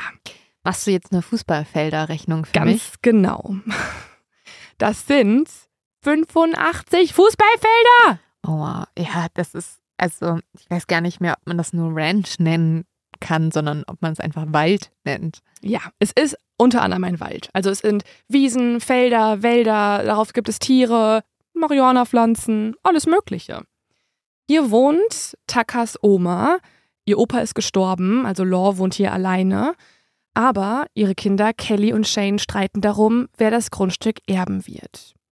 Es gibt übrigens auch noch zwei weitere Geschwister, die arbeiten aber im Silicon Valley und haben ausgesorgt, sagen sie. Also klingt sehr so, als ob die, die sind auch IT-Softwareentwickler und so. Und ich glaube, da, da ist kein Bedarf mehr an Geld. Vielleicht sind sie auch einfach vernünftig mhm. und sagen, kein Geld der Welt ist es wert, sich so mit seiner Familie zu streiten, weil das finde ich immer so schrecklich, wenn ja. es zu Erbe kommt, wirklich auch um die kleinsten Beträge, ja. fangen ja Menschen da an, wirklich alles an Beziehungen aufzugeben, was man irgendwie jahrelang hatte. Ja, das ist richtig heftig. Also was da an Emotionen hochkommen und das sehen wir auch in diesem Fall. Zwischen Kelly und Shane wird der Streit immer heftiger. Am 26. Juli 2016 geht dann dieser Notruf bei der Polizei ein. Hello, who's this? This is Jackson County 911 emergency. Yes, I need somebody out here right away and I need an ambulance. Tell me what the emergency is. I didn't see anything. All I can tell you is a gun went off. Okay, listen to me. They're on their way. Are you not? Are you in danger? Yes. Okay. Is the person that did the firing of the weapon? Are they there now? Yes. Also, der Notruf war gerade wie folgt. Sie müssen einen Krankenwagen schicken. Was ist der Notfall? Ich habe nichts gesehen. Ich weiß nur, dass ein Schuss gefallen ist. Okay, es ist jemand auf dem Weg. Sind Sie in Gefahr? Und jetzt antwortet die Person und sagt dann Ja. Ist die Person, die geschossen hat, noch bei Ihnen? Ja. Ja, dieser Notruf geht bei der Polizei ein. Aber, ich habe ja vorhin schon gesagt, die Polizei braucht sehr lange, um in diese abgelegene Gegend zu kommen. Und deswegen brauchen die Rettungskräfte und die Polizistinnen und Polizisten jetzt ungefähr 30 Minuten, bis sie dort sind. Ja, für deren Verhältnisse schnell. Für deren Verhältnisse schnell, aber dafür, dass da gerade jemand angeschossen wurde, sehr langsam. Als sie schließlich anrücken, finden sie Shane auf dem Boden vor dem Haus liegen. Er hat eine Schusswunde mitten in der Brust. Mehrere Minuten, kann man feststellen, war er noch am Leben, bis er letztendlich verblutet ist. Es war ein einziger Schuss direkt in die Brust. Die Ermittler nehmen Tochter und Mutter jetzt direkt mit aufs Revier und jetzt erzählen Mutter und Tochter, Kelly und Tucker, ihre Seite der Geschichte, also quasi ihr Drehbuch. Ich habe mir die Polizeivernehmungen mal angeschaut und ich finde, dass es entweder sehr auswendig gelernt klingt oder zufällig sehr, sehr ähnlich. Teilweise ist es nämlich so, dass man das gegenschneiden könnte und die beiden ihre Sätze ergänzen, Mhm. weil es so, der Ablauf so gleich ist. Und wenn man sich einmal irgendwie mit mehreren True Crime-Fällen beschäftigt hat, dann weiß man, Augenzeugen sind eigentlich nicht so kohärent. Die vertauschen mal Sachen, die haben Emotionen drin, die vergessen Dinge, wenn sie unter Schock stehen. Dass die beiden das so gut abspielen können, ist ein bisschen verdächtig. Aber, ich habe ja vorhin schon erwähnt, ich weiß auch nicht, wem ich glauben soll. Also es kann immer noch so sein, wie die beiden sagen. Das müssen alle für sich am Ende selber entscheiden. Die erste, die vernommen wird, ist Tucker selbst. Sie sitzt jetzt in dieser warmen Julinacht in einem 8 mal 8 Meter großen Raum auf der Polizeistation. Nur fünf Stunden nachdem sie ihren Onkel Shane erschossen hat. Sie trägt eine Jeans, ein blau-weißes gestreiftes T-Shirt und hat die Haare streng zusammengebunden. So wie man es eben auch an einem schönen Sommertag im grünen Garten auf dem Land sein könnte. Der Ermittler sagt jetzt, Tucker, ich nehme an, dass das auch kein normaler Sommertag für dich ist. Tucker schluchzt. Der Ermittler fährt fort. Tucker, wir wissen, dass hier eine gewisse Familiendynamik im Spiel ist. Es gibt eine Vorgeschichte, aber ich will jetzt erstmal von dir wissen, was heute passiert ist. Es ist wichtig, dass wir das jetzt von dir in deinen Worten hören. Dann ist Tucker dran. Sie erzählt ihre Geschichte, die sie aber immer wieder unterbrechen muss, weil sie weint oder stockt oder schluchzt. Stellenweise flüstert sie oder wird sehr panisch. Tucker erzählt jetzt, dass ihr Onkel die gesamte Familie terrorisiert hat, also sie, ihre Mutter und ihre Oma und sogar ihren Hund. Okay. Ja, keine Ahnung, wie das aussehen soll, aber ja. Sie alle hätten Angst um ihr Leben gehabt, so Tucker. Und laut ihrer Mutter hat ihr Onkel sogar gedroht, sie alle umzubringen. Warum der Onkel dies tue, warum, was er von ihnen wolle, das will jetzt der Polizist wissen. Und Tucker antwortet, er sei ein Junkie, der auf das Erbe der Mutter aus sei. Die Großmutter allerdings wollte das Haus nur an Kelly und Tucker vererben und damit würde Shane nicht klarkommen und alles versuchen, um das aufzuhalten.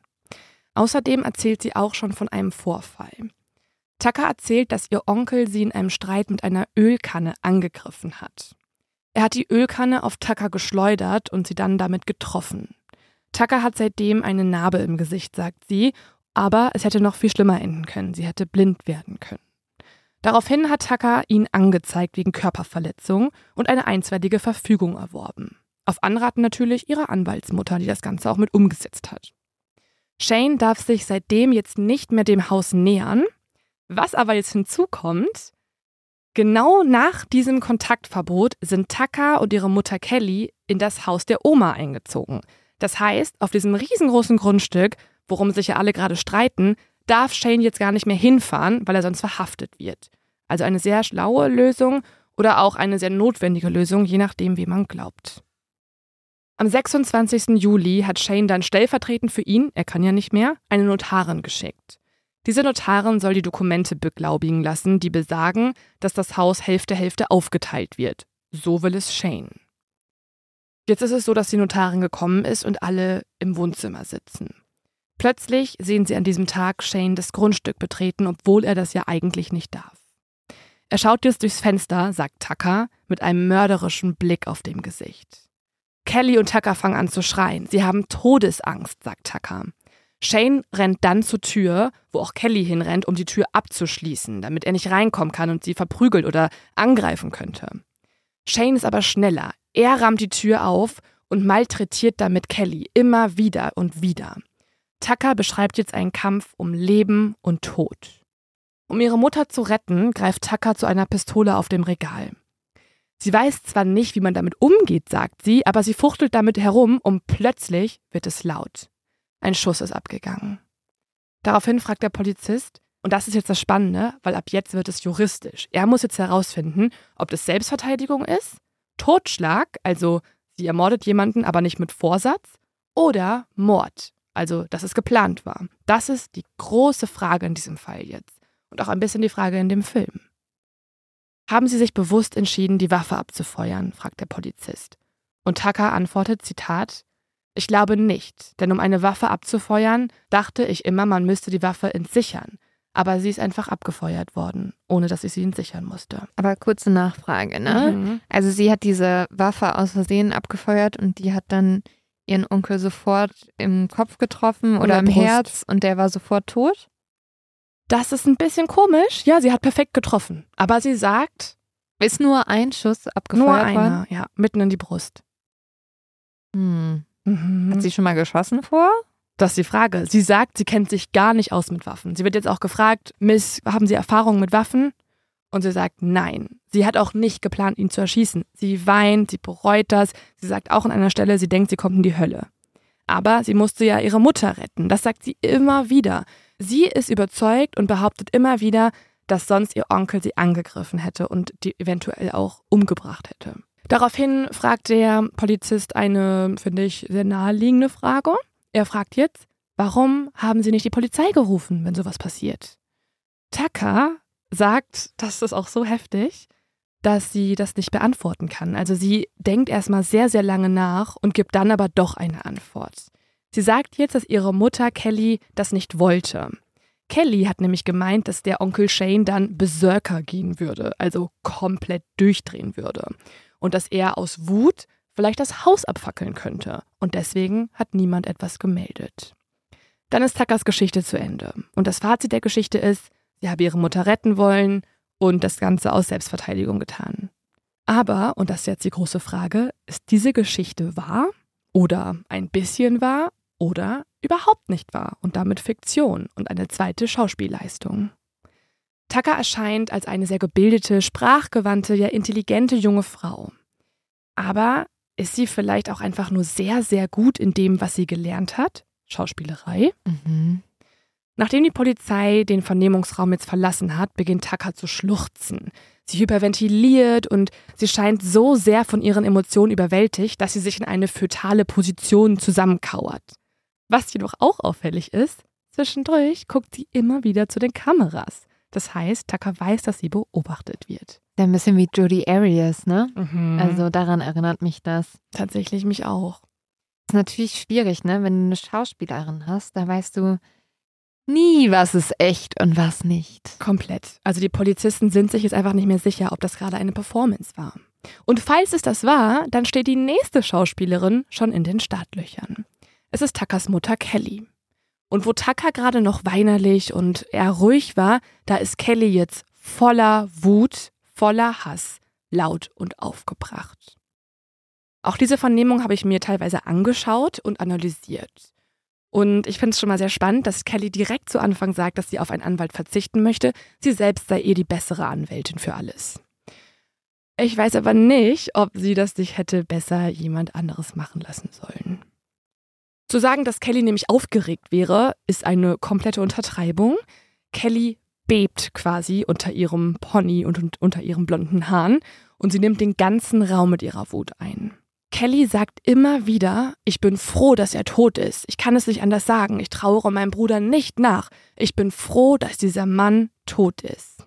Wie ist das? Also Kelly erzählt jetzt wahrscheinlich genau die gleiche Geschichte wie ihre Tochter, oder? Genau. Also deswegen würde ich das jetzt auch gar nicht irgendwie großartig ausführen. Kellys Geschichte ist exakt gleich wie die von Tucker, auffällig gleich, muss man sagen. Mhm. Nur kommt bei ihr noch eine Komponente hinzu. Sie ist nämlich auch nicht nur sauer auf Shane, sondern auf Männer generell. Sie sagt Okay. immer wieder, dass sie es als Anwältin nur mit unfähigen, lügenden Polizisten zu tun hatte, so auch für die Männer, die sie quasi gerade interviewen. Und sie sagt auch, Zitat, die meisten Männer sind verabscheuungswürdig. Hatte sie vielleicht nicht so viel Glück beim Daten. Ja, das würde ich auch denken. Oder bei ihr sind leider ja so zwischenmenschliche Beziehungen ein Problem.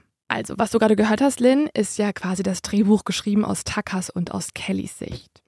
Es gibt aber ja noch ein anderes Skript. Und dieses Skript existiert nicht einfach so, das erzählt niemand einfach so, sondern das musste ich mir aus einzelnen Zeugenaussagen zusammensuchen. Und das war ehrlich gesagt auch gar nicht so einfach. Also niemand war ja beim Verbrechen dabei und es gibt ja auch keinen Videobeweis wie in einem Fußballspiel. Aber es war doch jemand dabei. Ja, oder, denn tatsächlich gibt es sogar beides. Es gibt eine Zeugin, die alles live ja miterlebt hat, Ja. nämlich die Notarin. Ja. Und es gibt sogar ein Video. Also ein Video, was die komplette Tat gefilmt hat. Aufgezeichnet von niemand anderem als Tucker selbst. Was? Mhm. Wie? Ja, es gibt ein Video, von dem Tucker bisher den Ermittlern auch noch gar nichts erzählt hat. Das Ganze ändert sich erst, als sie selber sich ein Anwaltsteam zusammenstellt. Nicht nur ihre Mutter, sondern sie holt sich jetzt auch noch andere Leute dazu.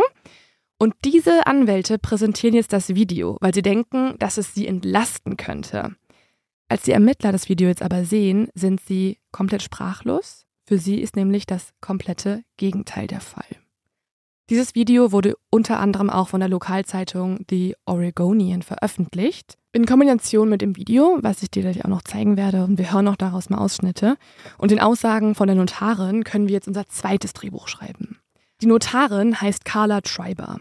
Carla hat eine angenehme Stimme, eine warme, lockere Art und sie gibt mir, ich habe dir auch nochmal ein Foto mitgebracht, auch schon ziemliche Buchhalter-Vibes. Ach, ich finde sie mega süß. ja, schon, ne? Ja, ich finde, sie sieht wirklich aus, als möchte ich ihr meine ganze Lebensgeschichte erzählen. Ihre Stimme ist auch so angenehm. Also du, du, das, da hat man echt das Gefühl, man könnte da ewig zuhören. Außer halt, dass sie von einem Mord jetzt berichtet. Das ist natürlich jetzt nicht ganz so angenehm. Callas Job als Notarin ist neben der Erstellung von Beurkundungen und von Verträgen, zum Beispiel im Bereich von Erbverträgen, auch die Beglaubigung von Unterschriften. Vor kurzem hat sie einen Mann angerufen, der sich als Shane Moore vorgestellt hat. Dieser Mann möchte einen Familienstreit klären, bei dem er aber ja nicht selber mehr vor Ort sein kann, weil er ein Kontaktverbot hat. Shane sagt, es gebe eine Vereinbarung unter den Geschwistern. Und bei diesem Grand Deed, also bei dieser Überschreibungsurkunde, soll, so ist abgemacht, das Grundstück der Großmutter jeweils zur Hälfte auf Kelly und zur anderen Hälfte auf Shane übertragen werden. Und für diese Unterschrift soll Carla eben als Notarin engagiert werden. Carla fährt jetzt also raus aufs Land und erreicht das Haus. Hier ist einmal die Großmutter Lori, die sie begrüßt. Außerdem ist da auch noch Kelly, also Tuckers Mutter. Und Carla sieht in der Ecke eine weitere Person stehen. Als Carla sie freundlich grüßt, antwortet sie aber nicht. Sie hält sich die ganze Zeit nur im Dunkeln auf und sagt kein Wort. Später wird Carla herausfinden, dass das Tucker ist. Tucker sagt sogar am Anfang sowas wie, ich bin hier positioniert. Okay. Mhm. Von nun an, sagt Carla, fühlt sich das ganze Treffen sehr, sehr komisch an. Kelly schreit die meiste Zeit nur herum. Sie schreit, was willst du oder was brauchst du? Sie ist sehr, sehr gereizt. Carla möchte aber das Ganze irgendwie durchziehen, um dann so schnell wie möglich hier wieder abzuhauen. Sie findet alles hieran komisch. Sie holt jetzt also das Dokument raus und fängt an, in dem Dokument einige Dinge vorzulesen. Es handelt sich jetzt also um den Grand Deed, also um die Übertragungsurkunde, die besagt, dass das Grundstück aufgeteilt wird. Das war die ganze Zeit der Plan, dem auch die anderen beiden Geschwister im Silicon Valley zugestimmt haben. Von nun an filmt jetzt auch Tucker das Ganze per Handy. Das ist so merkwürdig, dass sie halt schon von vornherein das filmt. Mhm. Fast so, als hätte sie jetzt zum Videobeweis auch aufnehmen wollen, muss man sagen. Ein Ne? bisschen, ja, schon ein bisschen. Aber warum filmst du sonst sowas? Es ist schon komisch. Ja. Ja, und das Video würde ich dir jetzt gerne mal abspielen. Achtung, das ist jetzt ein bisschen krass für alle, die es nicht hören möchten. Man wird gleich halt die Gewalt auch zu hören bekommen. Spult gerne vor, falls euch das zu nahe geht, was vollkommen verständlich ist. Shane needs to stay away from the property. He's coming into the house. God damn it. You're, Pick up the gun. She's not signing a grant deed, Shane. I thought it was a will. She's not signing a grant deed. Yeah. You son of a bitch. She's not signing a grant deed. It's her property.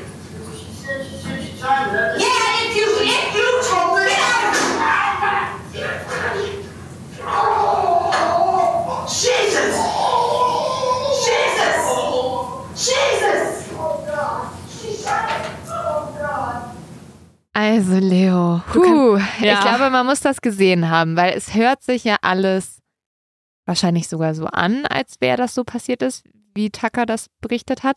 Aber wenn du dieses Video siehst, dann möchte ich einmal ganz kurz nochmal in Frage stellen, ob Tucker so eine gute Schauspielerin ist. Mhm. Ja, also, okay. Man sieht zuerst, man sieht erstmal gar nicht so viel. Also am Anfang sieht man sehr lange so einen Tisch, der gefilmt wird. Dann sieht man ganz kurz irgendwie die Notarin, die Großmutter und halt Takas Mutter, die an diesem Holztisch sitzen. Und dann schwenkt die Kamera immer wieder nach draußen und draußen ist halt der Onkel. Mhm. Ähm, aber das passt überhaupt nicht zusammen. Also dieses Video passt null zusammen mit den Erzählungen, die du vorher gemacht hast. Dieser Onkel, Mhm. der ist ja jetzt nicht irgendwie gruselig vom Fenster, sondern Mhm. der steht da, als würde er warten auf die Notarin und sich halt nicht reinbegeben, weil er nicht darf. Mhm. Aber es ist jetzt nicht so, dass er zur Tür stürmt oder irgendwas. Und eher ist es so, dass Tucker halt irgendwann zur Tür stürmt und ähm, irgendwie dann anfängt zu schreien. Und es ist sehr verwirrend und es wirkt auf jeden Fall, wirkt überhaupt nicht so, als würde der da einbrechen. Ja, also man sieht halt, wie gesagt, diesen Onkel, der hat ein blaues Tanktop an, eine weiße Cappy auf und wirkt auch eher wie so ein gebrechlicher älterer Mann. Er hat keinen mörderischen Blick auf dem Gesicht, was ja hier beschrieben wurde vorher von Tucker und ihrer Mutter. Und als er zur Tür geht und die Tür öffnet, rennt, wie du gerade schon gesagt hast, Tucker und auch Kelly zur Tür. Und vorher muss man sagen. Ich frage mich auch, ob er überhaupt die Tür öffnet.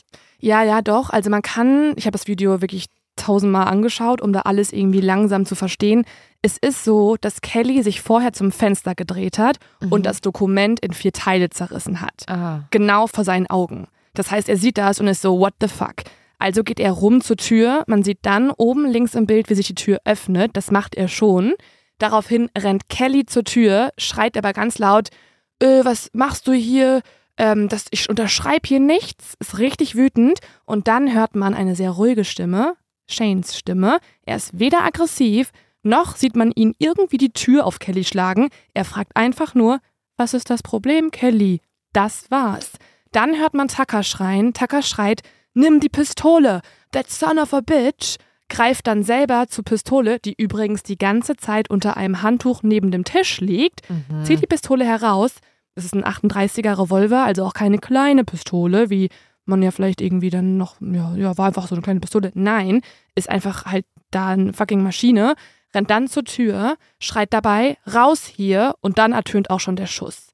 So, das Ganze dauert insgesamt weniger als 10 Sekunden. Bis dahin hat man weder Shane aggressiv gehört, noch irgendwie die Tür gehört, wie sie gegen Kelly geschlagen wurde. Das heißt, alles, was die beiden erzählt haben und perfekt auswendig gelernt hatten, beweist dieses Video ja eigentlich als nicht wahr. Also für mich steht es jetzt eigentlich fest. Ich finde es auch super krass amerikanisch und so. Oh, wie dumm. Also wa warum haben die gedacht, dass ihnen das jemand glaubt? Also sorry. Naja, warte mal aufs Ende. Was? Ja. Nee, mm -mm. Ja. Das, also das kannst du ja wirklich ihr nicht abnehmen. Ja, eigentlich nicht, aber mit all den Erzählungen ist es halt super schwierig, weil beide tun ja so. Man hört nämlich dann, das Video läuft noch weiter. Und jetzt hört man die ganze Zeit Tucker weinen und sie sagt die ganze Zeit, oh, er war aggressiv, er ist reingekommen. Also sie sagt genau die Dinge, die du auch sagen würdest, wenn du weißt, das könnte sich später eine Jury anhören, ja? Und jetzt ist natürlich spannend, was Carla noch erzählt, die Notarin. Sie hört jetzt, wie Kelly zu Tucker sagt, gib mir die Pistole, mein Schatz. Daraufhin spricht die Notarin sie an und sagt, bitte geben Sie die Pistole mir, tun Sie sie weg, weil Carla denkt, dass sie die nächste sein könnte, die jetzt ermordet wird. Aber Kelly schaut sie mit einem kalten Gesicht an und sagt in einer kalten, emotionslosen Stimme, nein. Daraufhin sagt die Notarin, dass sie die Polizei rufen müssen und den Notruf, weil, wie man auch hören kann, Shane noch lebt. Er schreit im Hintergrund und kämpft gerade noch. Aber wieder guckt Kelly die Notarin an und sagt in der gleichen Stimme, nein, wir rufen nicht die Polizei. Carla hört natürlich Gott sei Dank nicht auf Kelly, ruft trotzdem die Polizei und damit kommen wir nochmal zum Anfang dieses zweiten Falls im Fall, nämlich zum Notruf. Und hier ist eine Stelle besonders spannend. Die habe ich euch mal rausgeschnitten, denn hier hört man Kelly folgendes im Hintergrund schreien. Then tilt the head back. Also, sie hat einfach gerade die ganze Zeit gerufen, die, die, also stirb, stirb. Gott, wie gruselig ist Ja. diese Frau. Das ist ihr Bruder. Ja, das ist ihr Bruder. Ah. Mhm. Ich komme nicht drauf klar, dass Tucker sich dann einfach für eine Schauspielrolle beworben hat, die Ja. genau das gleiche zeigt. Ja, das ist ja schon total crazy. Carla rennt jetzt natürlich aus dem Haus. Die Notarin möchte so schnell es geht hier wegkommen. Sie sieht aber auch noch Shane auf dem Boden liegen. Und dieses Bild wird sie niemals vergessen, hat sie erzählt. Sie hat auch seitdem posttraumatisches Belastungssyndrom, weil natürlich, dieser Mann wurde gerade angeschossen, er ringt noch um sein Leben, er verblutet gerade vor ihren Augen und, was sehr auffällig ist, sie hat sich nämlich Folgendes gefragt. Wie zur Hölle hat die Kugel ihn so weit nach hinten gepusht, wenn er doch eigentlich bei der Tür war? Denn tatsächlich ist es so, dass er mehrere Meter von der Tür entfernt ist, als er getroffen wurde. Und das passt natürlich wiederum nicht zur Geschichte, die Kelly und Tucker erzählen. Es gibt auch noch weitere Merkwürdigkeiten. Ein Freund von Shane hat unten am Grundstück gewartet. Er hat Shane begleitet zu diesem Termin und wollte sozusagen sicher gehen, dass ihm nichts passiert, weil Shane vorher noch gesagt hat, einer von beiden wird mich heute umbringen. Dieser Freund ist, als er den Schuss gehört hat, nach oben gerannt und hat dann gehört, wie Tucker zu Kelly gesagt hat, du hast mir gesagt, ich solle es tun. Und noch etwas Krasses ist passiert. Es gibt nämlich noch einen weiteren Notruf. Und dieser Notruf ist nur wenige Stunden vorher eingegangen, und zwar um 13.40 Uhr. Und niemand anderes als Shane selbst hat ihn gewählt. Und auch hier würde ich mal ganz kurz reinhören, auch wenn wir nur wenig verstehen. here at, at my place. Expecting a Notary Public to be here at 2 o'clock to 2.30. And I don't want any trouble. My sister's over in the house. She, she, uh, her kid fired off a gun over there this morning. And who was the one that shot off the weapon this morning? Your nephew? That's my niece. Okay. My niece. You know, I've been taking care of my mother. She's been me and my mother out here for the last 15 years. I've been taking care of my mother every day for 15 years. Also Shane hat ja gerade erzählt, dass er eigentlich einen Notar erwartet, der um 14 bis 14.30 Uhr da sein sollte und dass er halt keinen Ärger will. Mhm. Also ich finde es so krass, dass er schon vor den Notruf gerufen hat. Warum Ja. das denn eigentlich? Ja, er hat gerade gesagt, dass er einen Polizisten da haben möchte, weil er Schüsse gehört hat. Um 13.40 Uhr. Wirklich nur zwei Stunden bevor die Notarin am Ende dann den Schuss miterlebt. Und wer hat da geschossen? Ja, seine Nichte Tucker. Aber das macht ja, also hat die einfach so geschossen oder war, hat die Schießen geübt etwa? Ja, das ist ja das Kranke. Okay, aber das macht ja dann auch alles Sinn, weil ich fand das ja sowieso schon so unlogisch, dass sie einfach beim Mhm. ersten Schuss so bam direkt ins Herz trifft. Mhm. Es ist ja super gruselig. Das heißt, er hat noch mitgekriegt, wie die sozusagen seinen Tod geübt haben. Genau, also er hat um 13.40 Uhr Schüsse gehört und seine Nichte schießen sehen. Daraufhin hat er die Polizei angerufen, weil er möchte diesen Notariatstermin ja auch irgendwie gut über die Bühne bringen, hat aber Angst, von seiner Nichte erschossen zu werden. Und was auch auffällig ist, in unserer Vernehmung, die wir uns vorhin angeschaut haben, hat ja erzählt, dass sie mit Pistolen nicht umgehen kann. Aber sie hat nicht erwähnt, dass sie am gleichen Tag noch Schießen geübt hat. Jetzt ändert sie ihre Aussage und behauptet, dass sie eine Pistole gefunden habe, von ihrem Großvater irgendwie geerbt hätte und sie wollte einfach mal wissen, ob sie geladen ist. Was aber auch auffällig ist, und auch hier ist wieder spannend, ob das Ganze ein Mord wäre oder ein Totschlag, denn als Tucker geschossen hat, hat sie eine Patrone verbraucht. Als aber auf Shane geschossen wurde mit der Pistole, fehlte keine Patrone. Das heißt, irgendwer muss in der Zwischenzeit nachgeladen haben. Und Tucker sagt, sie war es nicht, also war es Kelly, ihre Mutter, was dann am Ende auch bestätigt wird. Die Polizei und das Gericht muss jetzt also entscheiden, welches Drehbuch sie überzeugender finden. Und sie kommen sehr schnell zu einem Fazit. Die Polizei ist überzeugt, dass nach dem neuesten Wissensstand sie die Anklage von Totschlag zum Mord hin ändern müssen. Sie sind überzeugt davon, dass ihnen von vorne bis hinten ein Theaterstück geliefert wurde. Sie können es leider nur nicht vollkommen beweisen. Aber sie sind überzeugt, dass Kelly und Tucker die Nummer geplant haben, von vorn bis hinten, dass sie sogar auch die Notarin da haben wollten, als potenzielle Zeugin und dieses Video aufgenommen haben, als potenziellen Beweis für die Unschuld. Das Ganze hat aber am Ende keinen Sinn ergeben. Ja, es hat überhaupt keinen Sinn ergeben. Das war richtig schlecht geplant. Ja, und damit kommen wir nochmal zu unserem Anfang der Folge. Denn Tucker hat sich auf, als sie auf Bewährung war, ja für eine Schauspielrolle beworben mit genau dieser Handlung. Und da würde ich auch noch mal gerne hören, was Trinity dazu sagt. That was our biggest question. Why would she decide to take this role when she was out on bail? So she auditioned for us when she was out on bail. So she could have been rearrested and was later on. Um, so it was just, yeah, we all thought it was a very poor decision on her part um, taking the role in the first place. I guess she just thought she was gonna get away with it. all kind of, I think that she was heavily influenced by her mother and that her mother was kind of the one spearheading. I do think that Tucker or Win was kind of just a pawn for her mother and that her mother is maybe the more of the mastermind. Also Trinity hat gerade gesagt, das war unsere größte Frage. Warum hat sie diese Rolle angenommen, wenn sie auf Bewährung war? Sie hätte ja jederzeit wieder verhaftet werden können und so kam es ja auch. Also das war eine schlechte Entscheidung von ihr. Ich glaube, sie dachte einfach, dass sie davonkommt. Ich glaube außerdem, sie wurde stark von ihrer Mutter beeinflusst. Ihre Mutter war das Mastermind hinter allem und Win bzw. Tucker war eher die Marionette. Jetzt ist aber natürlich noch die große Frage, was glaubt denn jetzt das Gericht? Also glauben Sie Tucker, glauben Sie Kelly, glauben Sie Carla? Was glaubt die Richterin und die Jury? Sie kommen zum Ergebnis, dass es nicht ausreichend bewiesen werden kann, dass der Schuss geplant war. Nein. Tucker wird nicht wegen Mordes verurteilt, aber wegen Totschlag. Also das können sie auch nicht mehr abstreiten. Mhm. Also in anderen Worten, die unbeabsichtigte Tötung eines Menschen. Tucker hat ihren Onkel unbeabsichtigt erschossen.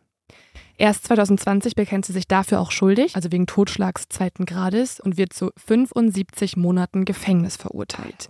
So wenig. Ja, und sie darf nicht auf Bewährung raus. Das heißt, nächstes Jahr könnte sie wieder komplett in Freiheit leben, wenn wir jetzt 2023 betrachten.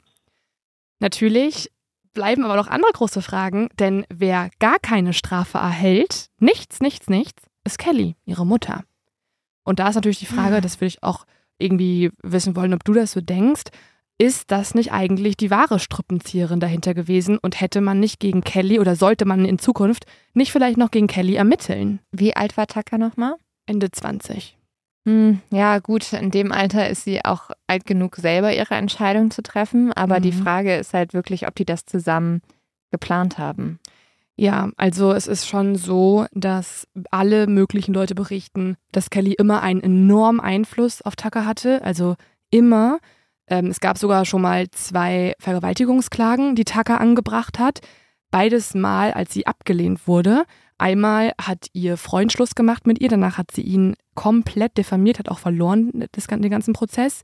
Und dann hat sie nochmal mehreren anderen Leuten das vorgeworfen, dass sie vergewaltigt wurde, als sie eine Rolle nicht mehr schauspielen durfte in einem Theater. Das heißt, mhm. zusammen mit Kelly hat Tucker eine Vergangenheit, wo man oft vermuten konnte, dass sie wohl eher nicht die Wahrheit sagt. Ich finde es immer so unglaublich, wenn da so zwei Leute möglicherweise zusammengearbeitet haben, wie hier bei Tucker und Kelly, weil ich frage mich immer so, sagt da nicht einfach irgendwann mal jemand so, hm, ist es vielleicht nicht so gut, was wir machen? Mhm. Ist es vielleicht verwerflich, den umzubringen? Aber wahrscheinlich steigert man sich da auch so gegenseitig rein, beziehungsweise die rechtfertigen sich das gegenseitig. Ja, ich muss sagen, ich hatte schon auch jetzt viele Zweifel in der Recherche und habe mir schon viele Gedanken gemacht, ob sie dann doch nicht irgendwie lügen, also ob sie doch die Wahrheit sagen und Shane sie über Jahre hinweg bedroht hat. Man weiß es am Ende einfach nicht. Ja, aber da musst du auch nicht jemanden direkt erschießen. Ja. Also ich muss sagen, ich habe da ehrlich gesagt eine ziemlich deutliche Meinung, aber auch weil einfach alles zusammenkommt. Also wenn du wirklich aus Versehen deinen Onkel umgebracht hast, entschließt du dich nicht, eine Rolle zu spielen, wo genau das Gleiche passiert, aber du ihn mit Absicht umbringst. Mhm. Also es ist einfach äh, mit normalem Menschenverstand weißt du, das ist nicht klug. Mhm. Und dann ist unmöglich, dass einfach jeder eine Waffe hat, weil mhm. das Streite eskalieren, das kennen wir alle und dann dafür gibt es halt die Polizei, dann rufst du die Polizei. Aber dass du wirklich dann einfach direkt auf jemanden schießt. Nee. Und dass vor allem bei Kelly und Tucker die Streite eskalieren, das berichten unfassbar viele. Also nach dem Fall hat das Dorf Applegate immer wieder davon erzählt, was für ein netter Mensch Shane war und was für eine schreckliche Person Kelly war. Kelly hat sich Aber mit ich allen angelegt. Die hat die Schule verklagt mehrfach, weil ihr irgendwas nicht gepasst. Kelly ist schon eine Karen auch tatsächlich gewesen.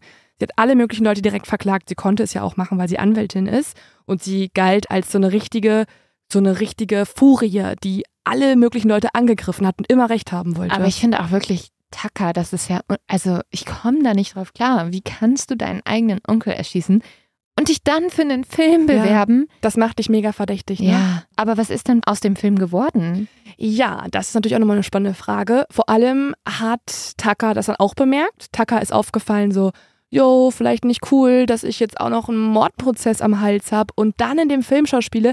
Deswegen hat sie, nachdem der Film schon fertig produziert war, Matthew und Trinity einen Brief geschrieben, aus dem Gefängnis heraus, und gebeten, dass der Film nicht veröffentlicht wird. Das hätte sie sich aber auch mal vorher überlegen können. Ja, Tucker hat bis zum Ende nie damit gerechnet, dass sie schuldig ist. Als die Richterin im Gerichtssaal ihr gesagt hat, dass sie auf Bewährung nicht mehr rauskommt, hat sie eine richtig krasse Attacke gehabt. Ne? Sie hat wirklich so, ich muss kotzen, oh mein Gott, ich, äh, ich, ich werde ohnmächtig, ich muss raus. Und dann wird sie in den Flur gebracht, man hört sie nur im ganzen Gerichtsgebäude so richtig laut schreien, wie so ein Dämon. Aber egal was, auch wenn sie nicht damit gerechnet hätte, verurteilt zu werden, dann hätte sie trotzdem ihren Onkel aus Notwehr umgebracht und dann wäre es trotzdem nicht klug gewesen, in diesem Film mitzuspielen. Ja, voll. Und vor allen Dingen, bist du da nicht auch Trauma? Also, sorry, dass ich so oft das betone und ich weiß, jeder Mensch geht anders mit Trauma um, aber willst du wirklich damit so oft konfrontiert Das werden? Nachspielen, ah, holy Entertainment shit. Also es ist schon, ich kann einfach nicht fassen, dass die bald wieder rauskommt und nur für Totschlag verurteilt Und wurde. Kelly gar nicht. Also Kelly hat ja auch keinen Mord begangen und Mhm. dann zu beweisen, dass sie wirklich ihre Tochter dazu angestiftet Mhm. hat oder das mit ihr geplant hat, das ist auch schwierig. Also da müsstest du ja schon wirklich Aufzeichnungen Ja. finden, Zeugenaussagen haben. Das gibt es hier einfach nicht. Tucker müsste auspacken in dem Fall. Ja. Ja, es gibt einen aufgezeichneten Anruf zwischen Kelly und Tucker aus dem Gefängnis. Ich finde den nicht so aussagekräftig. Bei dem Dateline-Podcast war der mit drin. Also, wo Tucker Kelly anruft und total krass losweint und sagt, dass sie enttäuscht ist, wie ihre Mutter in der Vernehmung geantwortet hat.